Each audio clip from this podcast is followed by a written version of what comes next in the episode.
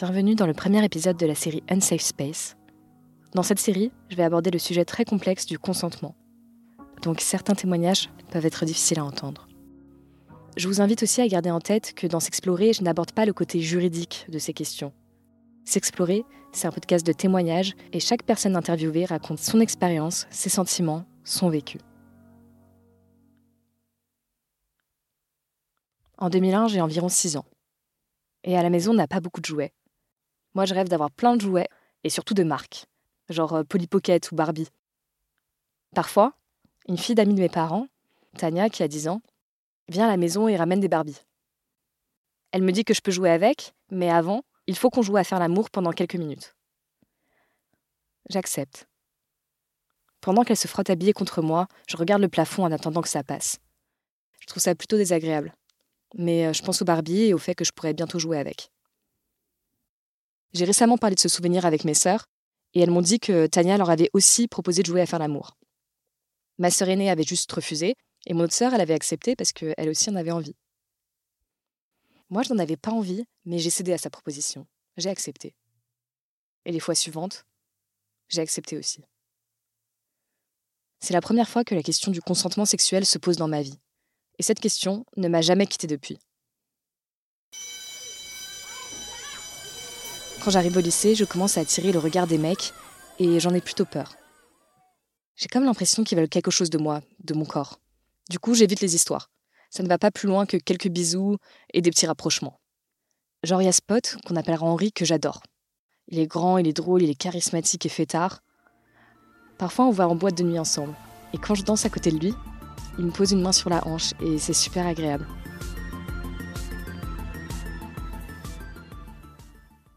J'aime bien aussi quand on rentre ensemble sur son scout et que je me tiens à lui. Parfois, on rentre dormir chez lui. Sous sa couette, on regarde des comédies pendant que je lui fais des petites caresses sur le bras. Une fois, il rapproche son pied du mien, mais je le retire. Il ne se passe rien de plus. Même si parfois il m'attire, j'ai trop peur. Je sais pas trop de quoi. En 2014, j'ai 19 ans, je suis en deuxième année de fac de droit, je pars en voyage de ski avec l'université et tous les soirs, on sort en boîte.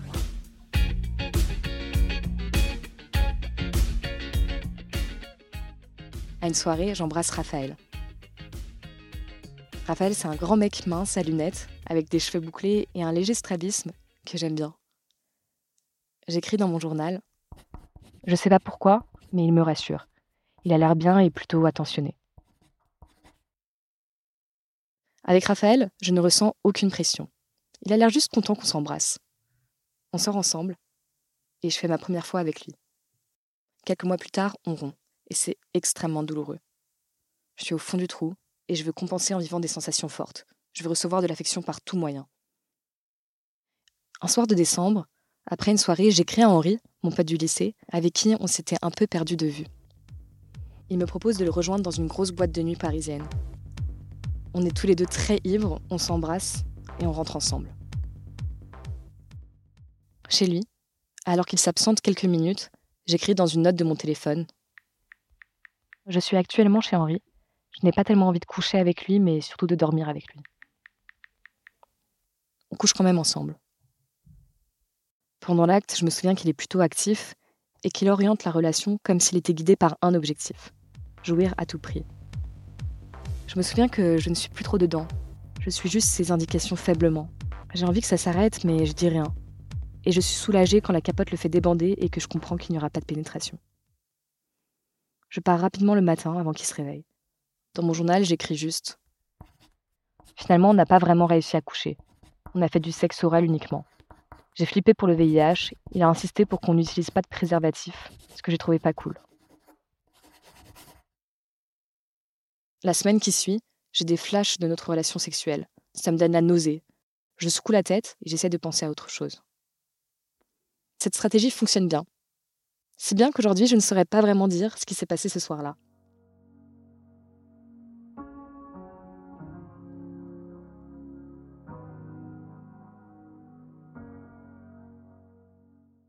Qu'est-ce qui s'est passé ce soir-là? Est-ce qu'il s'est mal comporté? Est-ce qu'il s'était rendu compte de quelque chose? Je me suis demandé comment c'était de l'autre côté, du côté de la personne qui crée le malaise. J'ai voulu poser la question à un homme. Est-ce qu'il avait déjà été dans une situation où il avait eu des doutes sur le consentement de sa partenaire J'avais 22, 23 ans. C'est une amie avec qui euh, on rigolait surtout sur tout ce qui était jeux vidéo et manga.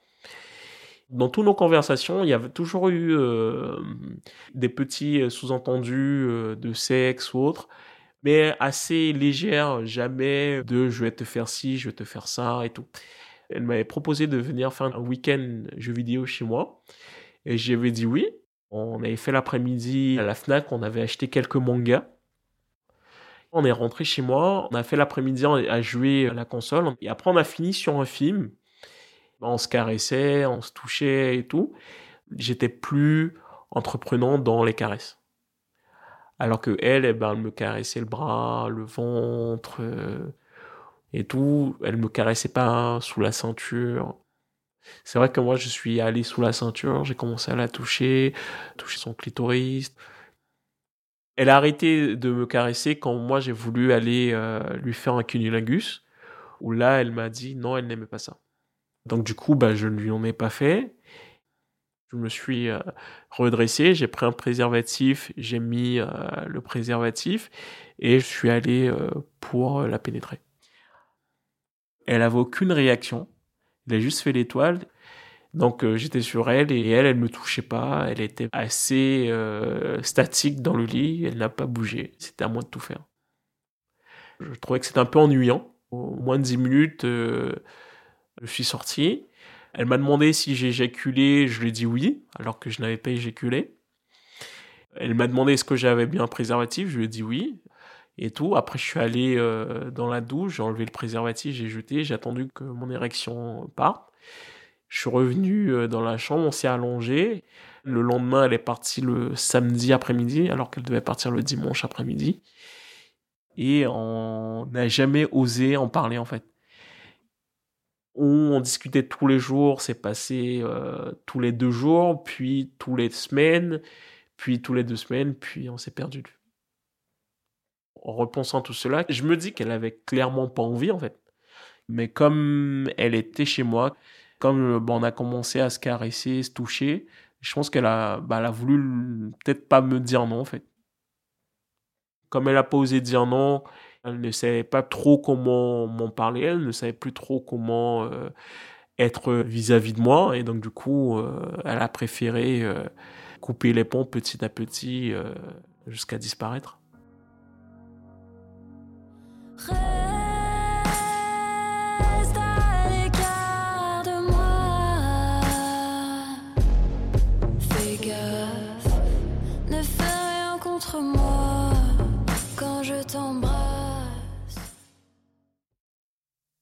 Après la soirée avec Henri, ma peur des hommes s'intensifie. Avant même d'envisager quelconque rapprochement, j'utilise mon radar. J'analyse leur comportement. Comment est-ce qu'ils parlent de leur relation avec les femmes? Est-ce qu'ils sont à l'écoute ou autocentrés? Quelle est leur vision de la sexualité? Je les place sur une sorte d'échelle de la safeness. Tout en haut de l'échelle, il y a les personnes qui sont attentives à mes désirs, qui n'ont envie que si moi j'en ai envie, et avec qui je pourrais changer au tout dernier moment et ça ne les dérangerait pas. Ça peut paraître basique, mais dans ma vie, ces personnes-là n'ont pas été majoritaires. Plus bas, dans l'échelle de la safeness, il y a les personnes avec lesquelles je ressens une pression, qui, quand ils ont un objectif en tête, agissent sans s'intéresser à mes envies, dont le désir m'oppresse et m'empêche de réagir par peur qu'ils manifestent leur déception, leur malaise, leur frustration je me suis souvent posé la question de ce qui pouvait se passer dans la tête d'un mec quand un partenaire lui disait stop alors que lui en avait envie. Si on est dans une situation où moi je vais commencer à prendre la température et elle me dit non direct, bon, clairement, euh, c'est pas vraiment frustrant. Tu dis bon bah euh, tant pis, euh, une prochaine fois. Par contre, si on commence vraiment à se chauffer, tu rajoutes à ça des substances, la drogue, du cannabis, MDMA, n'importe quoi, tu vas commencer à te faire un film, tu dis putain, vas-y, je suis trop dans le mood, j'ai vraiment envie, ça va être génial. Et que elle, au moment où tu as du feu dans, dans, les veines et elle te dit euh, non, ah, là c'est frustrant, mais euh, faut avoir du, du self-control et puis de l'empathie, quoi.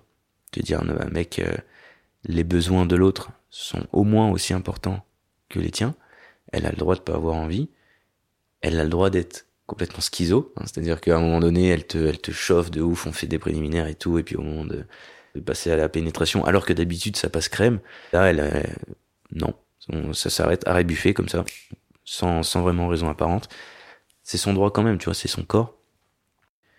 Pour moi, c'est hyper frustrant, mais je prends, je prends sur moi, quoi. Je me dis, mec, c'est bon, c'est pas la mort, il y aura d'autres occasions, va te faire un thé, va te faire une tisane, quoi. Va fumer un pet. Je lui fais comprendre que ça me saoule en lui disant, je suis pas du, genre euh, à bouder euh, pendant 24 heures ou quoi, je trouve ça tellement naze. Je lui dis, écoute, euh, regarde, qu'est-ce que je vais faire Qu'est-ce que je vais faire, moi, maintenant?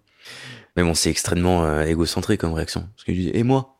Et moi, qu'est-ce que je vais faire? Moi, j'ai super envie, machin, qu'est-ce que je vais faire? Mais en fait, non. on est deux pour faire l'amour. Sinon, c'est de la masturbation. Et souvent, d'ailleurs, elles me disent, bah, va te branler. Elles ont raison.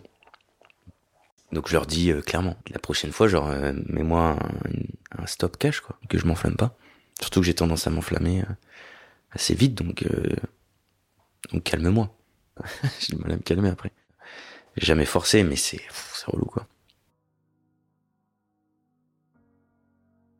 Je crois que si j'ai pas dit à Henri d'arrêter, c'est que je me suis dit qu'il était trop tard.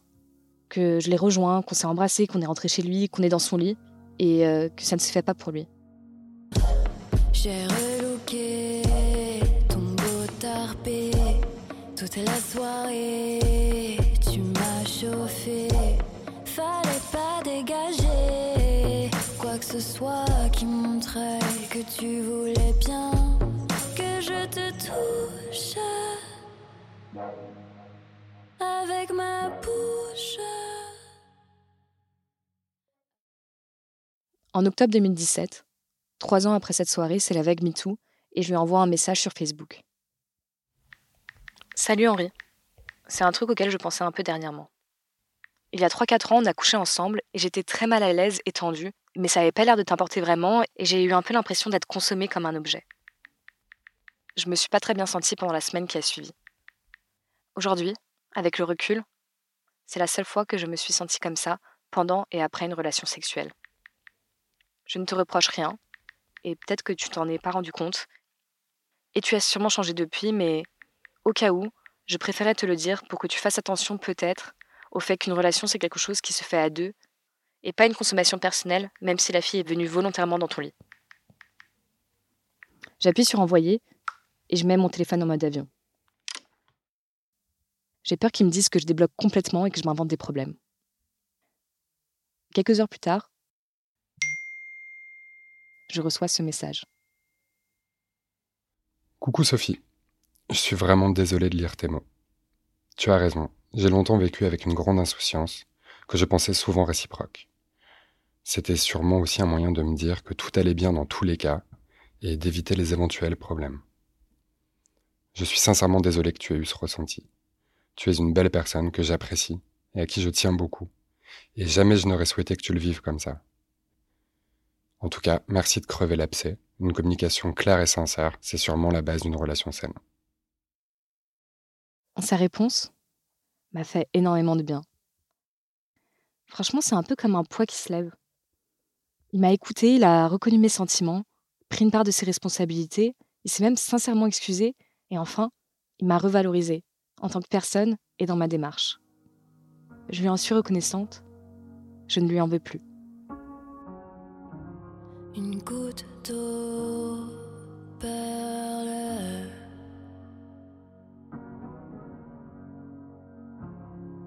De ma peau à la tienne. Tu dégages une chaleur,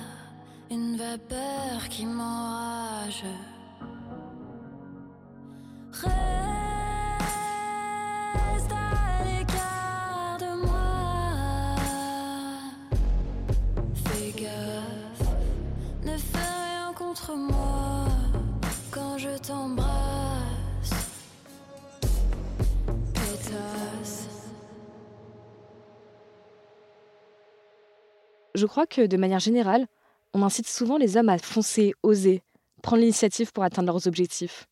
Et en parallèle, en matière sexuelle, réussir à coucher avec une meuf et scorer est présenté comme l'objectif ultime. Avec ces deux injonctions, il paraît logique que de nombreuses personnes, comme Henri il y a quelques années, aient des comportements unsafe, qui se retrouvent à utiliser l'autre comme un moyen pour arriver à leur fin, sans s'interroger sur les envies, l'état émotionnel et mental de leur partenaire, à mettre la pression, insister, culpabiliser, faire du chantage, mentir sur leur situation ou leurs intentions, ignorer les noms et les hésitations. Je sais pas ce que tu veux, mais je le fais quand même. Moi je te veux, je te veux. donc fais de même. Regarde, tu l'as bien cherché.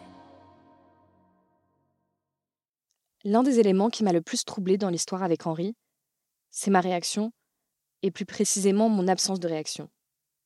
Comment font les autres quand ils se retrouvent dans cette situation où la personne en face ne pense qu'à ses propres envies sans faire attention à eux? C'est une fille avec qui j'avais déjà couché une fois, à cause de l'alcool, parce que franchement, sobre, euh, je pense pas que ça se serait passé. Elle était assez demandeuse, euh, donc en fin de soirée, on s'est chauffé sur le trottoir dehors devant le bar, et puis bon, on a pris un Uber, et puis on a fait, euh, on a fait ce qu'on avait à faire.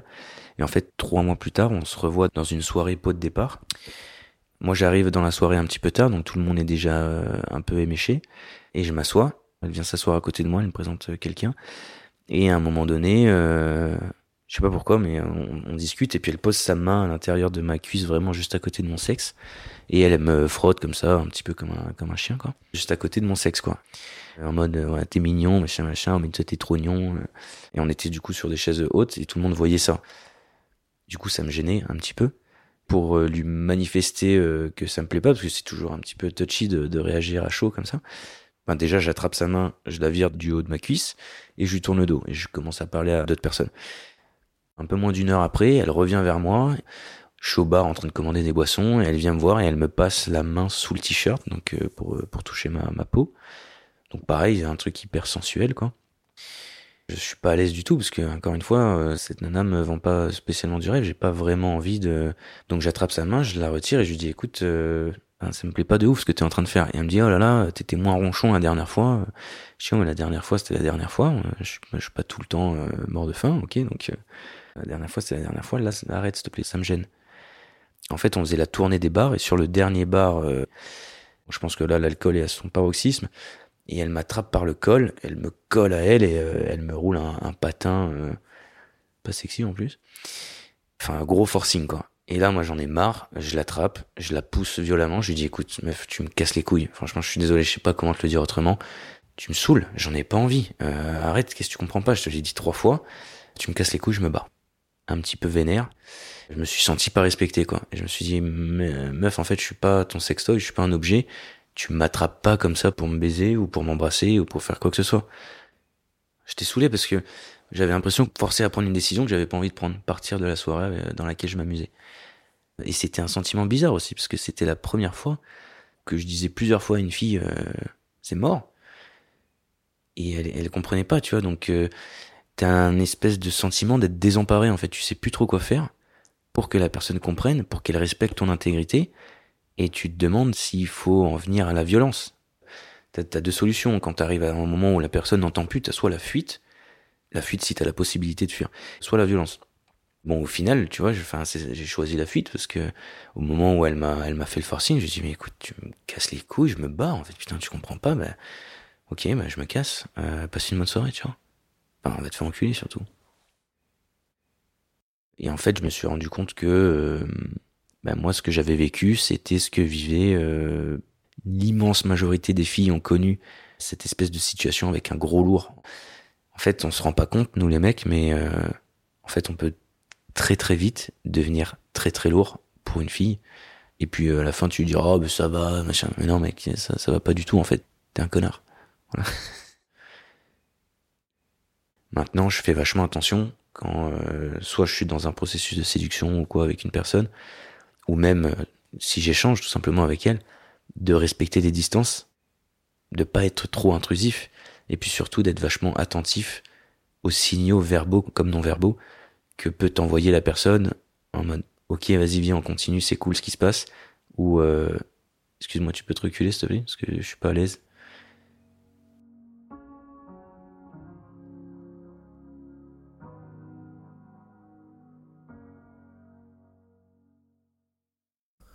situation qui a fait mourir de rire euh, mes potes. C'est une nana que j'avais trouvée sur Bumble. Premier date, ça se passe bien. On s'est rendu compte que on avait des potes en commun, etc. Mais euh, on se quitte, euh, voilà. À bientôt, salut. Et on cale un deuxième date, genre deux jours après. Et la veille, elle m'envoie un message, elle me dit, ah, ben, on peut faire ça chez moi. J'avais cuisiné un truc. Au bout d'un moment, euh, tu finis de manger. Moi, je l'avais porté, euh, mise sur le bar. Je lui fais un cuni et euh, ça se passe super bien. Et tu dis, putain, c'est cool, euh, le feeling était bien et tout. Et la nana bouge, se lève, m'assoit sur le canapé. Et en fait, elle se met à sucer. Il y avait tout pour que ce soit excitant. T'es sur un canapé en train de te faire sucer par une nana qui est super mignonne, super bien gaulée, machin. T'as un miroir, tu vois la scène. Tout était bien. Et elle me fait une énorme gorge profonde. Mais vraiment, mais je pense que je, je touchais son rachis cérébral. Ah, elle était à deux doigts de pouvoir me gober le- les couilles avec. Elle était vraiment en train de s'étouffer, tu sais. C'était. Et Tu sais, genre, j'avais envie de vomir pour elle. Et, en fait, ça arrêtait pas. Ça arrêtait pas. C'était horrible comme sensation. Je me souviens de la regarder et de me voir dans le miroir, pas comprendre en fait ce qui se passe. Mais ça a été interminable. J'avais essayé de manière un peu douce de pas lui dire arrête de m'aspirer la tube, euh, d'essayer de trouver un truc. Genre j'ai essayé 12 trucs différents, j'ai retourné dans tous les sens et en fait ça marchait pas. En fait la personne de toute manière elle l'écoute pas. Elle fait quelque chose de mécanique, tu vois. Et du coup autant en finir, enfin tu vois, laisse-la faire. C'est horrible hein, de dire laisse-la faire. C'était tellement un référentiel de porno que du coup je- cherchais, tu vois, des sorties par ce logiciel porno, tu vois. Vraiment, j'étais ultra mal à l'aise. Euh, le seul truc que j'ai trouvé à faire, c'est de lui attraper les cheveux, tirer par les cheveux, et en fait de lui enfouir la tête dans le canapé et, de la foutre à quatre pattes, et en fait euh, de pilonner tout ce que je pouvais. Je voulais qu'on arrête, quoi. Et je me souviens de finir, d'échanger trois, quatre mots, et en fait de juste avoir envie de partir. Mais en fait, après ça, je l'ai quasiment ghosté, quoi.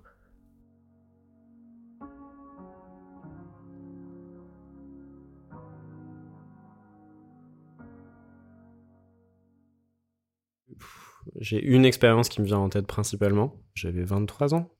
C'était euh, du coup euh, dans le cadre de ma relation libre. J'avais euh, relationné avec un mec de Grinder.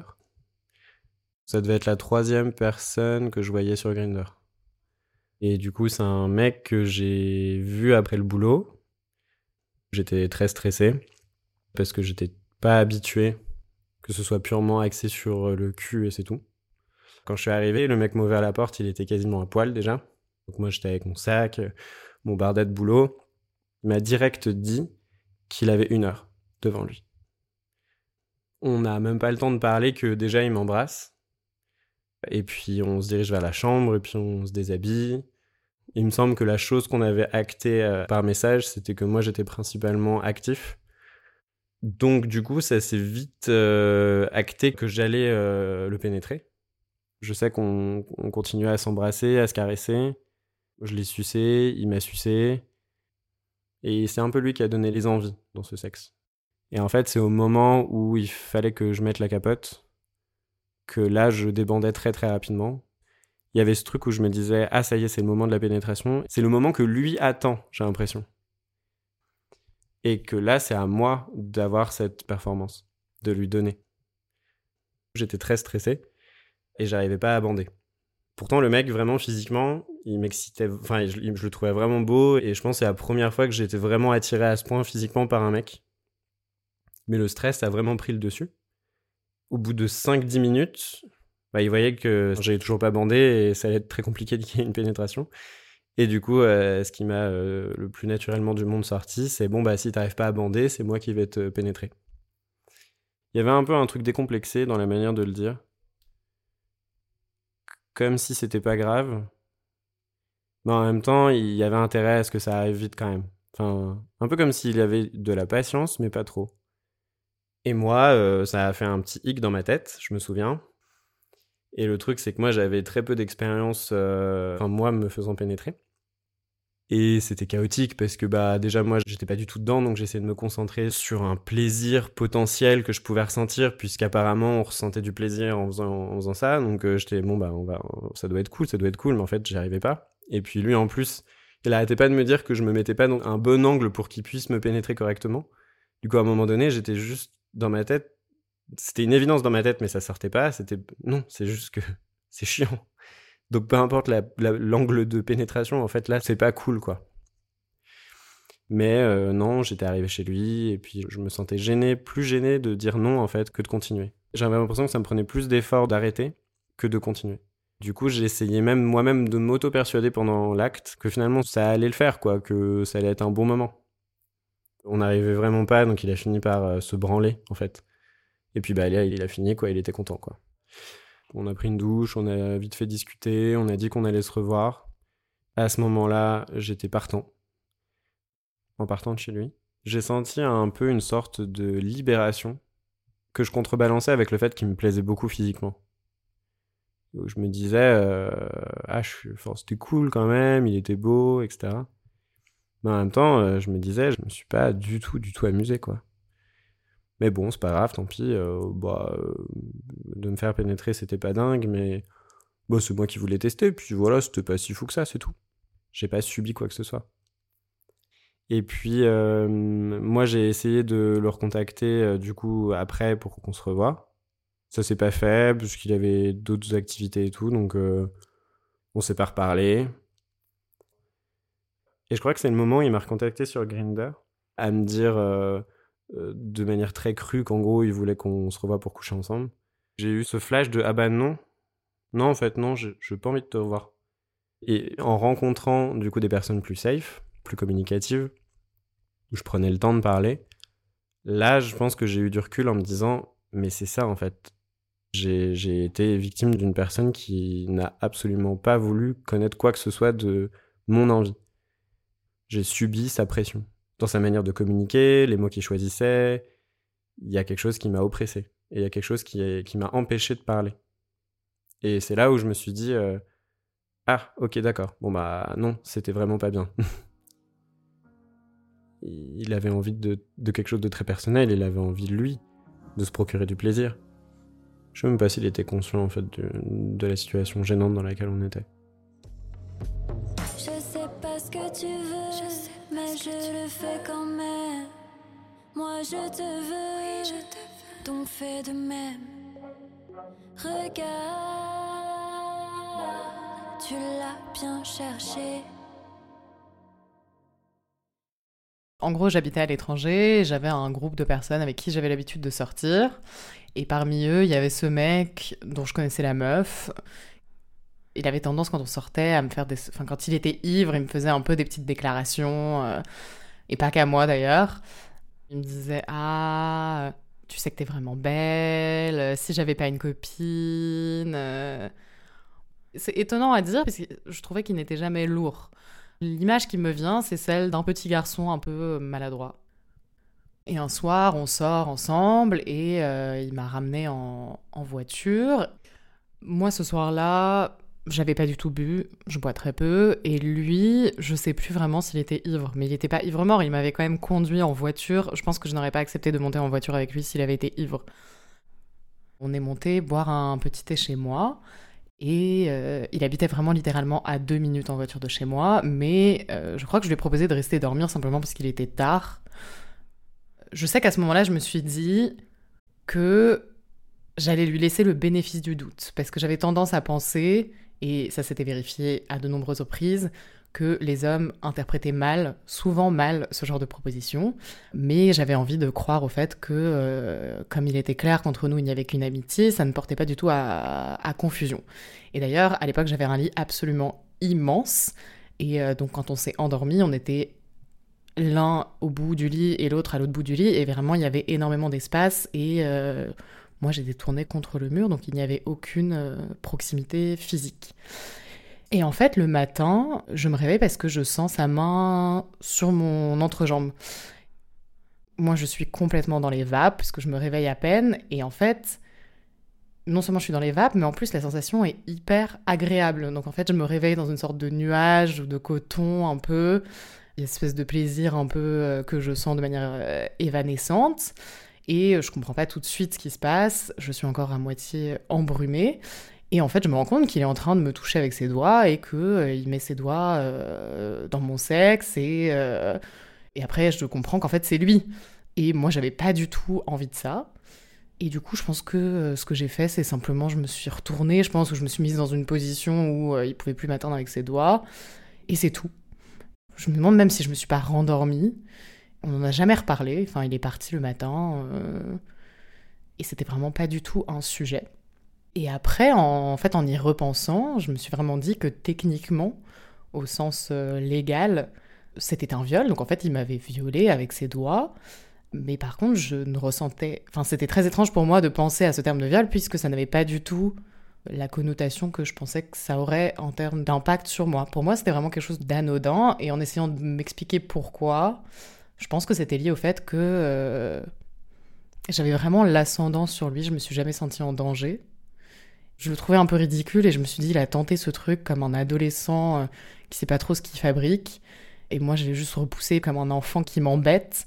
Et c'est tout, et ça s'est arrêté là. Donc c'est une expérience à laquelle je pense très peu, qui n'a laissé aucune séquelle psychologique, qui n'a eu aucune conséquence et à laquelle j'ai très vite arrêté de penser.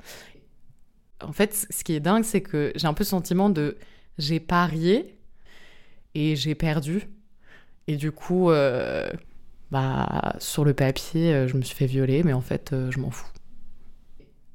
La seule interrogation que j'avais, c'est est-ce qu'il fallait que je lui en parle? Parce que moi, j'avais très bien réagi mais c'était propre à moi. Or, la manière dont il s'est comporté est grave. Il s'est comporté comme un violeur.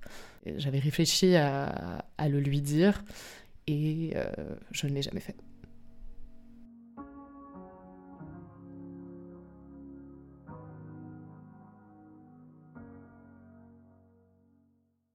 C'était il y trois ans avec euh, mon copain de l'époque. On était ensemble depuis deux, trois mois. Lui, il voulait absolument qu'on couche ensemble sans capote. Parce qu'il disait que la capote, c'était pas agréable et qu'il pouvait moins ressentir de plaisir, que ça le faisait débander automatiquement, etc., etc. Moi, je lui avais toujours dit que non.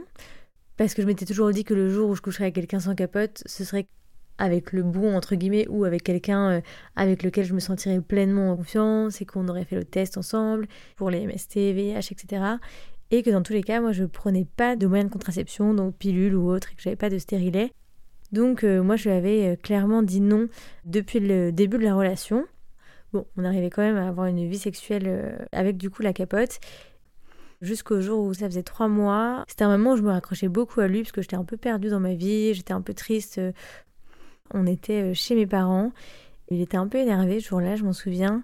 Il m'a dit non mais là tu commences à faire chier avec cette histoire de capote, de toute façon tu sais très bien que je suis pas malade, j'ai pas le sida, sinon tu l'aurais vu. Il était assez agressif donc euh, il voulait absolument qu'on couche ensemble et je lui ai dit ok même si t'es sain, dans tous les cas euh, moi je prends pas la pilule et j'ai pas de moyen de contraception donc euh, on pourra pas coucher ensemble sans capote. Et là, il me dit, mais n'importe quoi, de toute façon, j'ai fait mes calculs par rapport à tes dernières règles, je suis sûre que tu peux pas tomber enceinte, j'en suis sûre, fais-moi confiance, j'ai toujours fait ça avec toutes mes copines et tout. Bref, il me sort tout son baratin, et donc moi je lui dis non, clairement. Il est énervé. On commence à se toucher, à se caresser, à s'embrasser, parce qu'il y avait quand même du désir euh, entre nous deux. Et là, donc, lui commençait à bander. Moi, j'étais nue, lui aussi. Les capotes étaient juste à côté. Et il me dit, bon, ben, du coup, est-ce que je peux y aller sans? Et là, je lui dis non, c'est mort. Il continue à me caresser, à m'embrasser. Et, en fait, il s'est mis sur moi. Je lui ai redit non. Et en fait, il m'a quand même pénétré. Je me souviens que la première chose que je me suis dit, c'est genre le connard. Et la deuxième réflexion que j'ai eue dans ma tête, c'est au final, c'est vrai que c'est pas si mal sans capote. Donc il avait peut-être raison. Je me suis dit, bon, euh, essayer d'avoir du plaisir maintenant que c'est fait, c'est pas si mal. Et en fait, j'essayais de me rassurer toute seule en me disant ce qui est en train de se passer, c'est pas grave.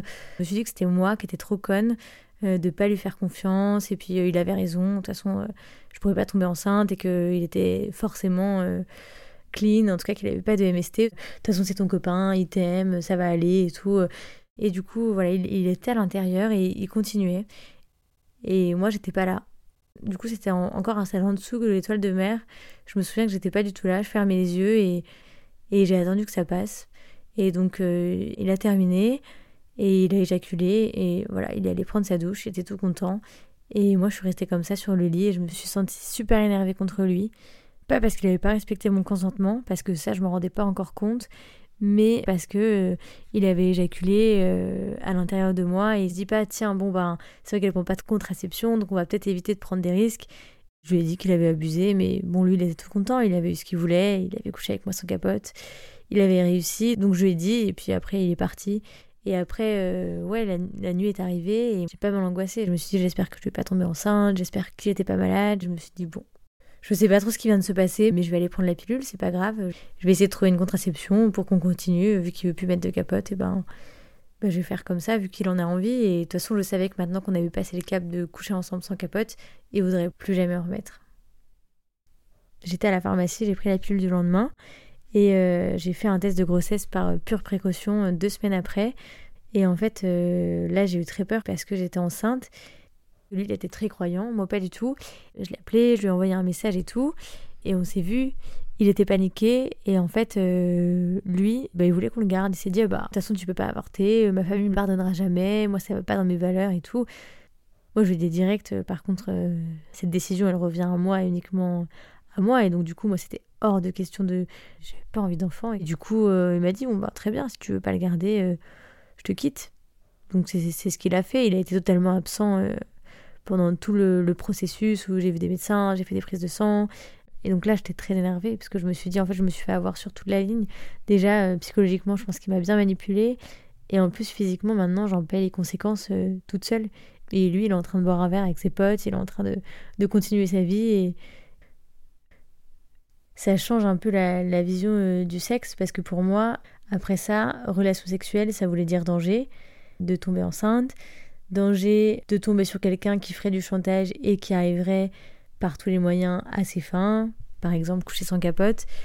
Et donc un lieu où j'étais pas du tout safe, quoi, où j'étais pas du tout rassurée et où je savais que même si j'essayais de tout bien faire, et ben, et ben qu'il pourrait quand même m'arriver des trucs pas cool.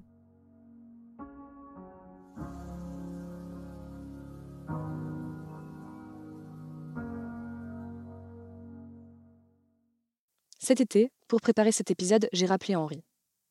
Il était super sympa et avenant. Je lui ai parlé du projet sur le consentement, et s'il m'a dit tout de suite qu'il ne voulait pas être enregistré pour des raisons personnelles, il m'a donné son accord pour que je parle de notre discussion. Je lui ai d'abord demandé comment il avait vécu notre relation sexuelle. Il m'a répondu que, sincèrement, il n'en avait pas de souvenir particulier.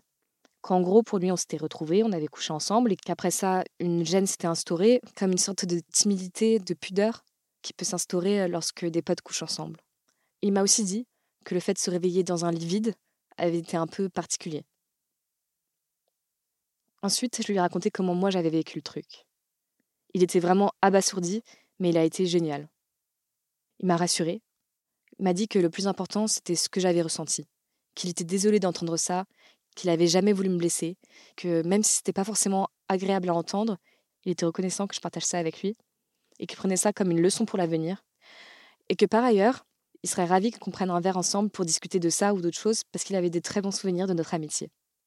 Vraiment, il a été parfait. Peut-être même un peu trop, parce qu'en raccrochant, je me suis sentie mal. Encore une fois, je me suis demandé est-ce que je m'invente un problème? Mais je sais ce que j'ai ressenti et ce qui s'est passé, même si Henri n'avait pas l'intention de me faire du mal. En fait, j'ai pas besoin de sa validation. Par contre, sa réaction m'a vraiment fait du bien. C'est comme s'il avait un peu rattrapé ce qui s'était passé.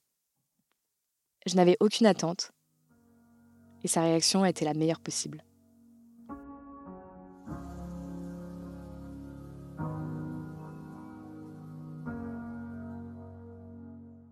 Merci d'avoir écouté cet épisode de Unsafe Space.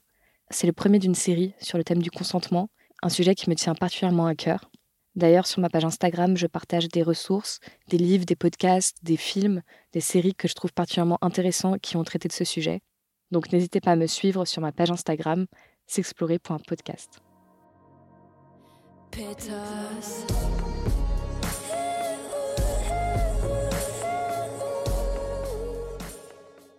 La musique que vous avez entendue tout le long de l'épisode s'appelle Pétasse de l'artiste Johanna.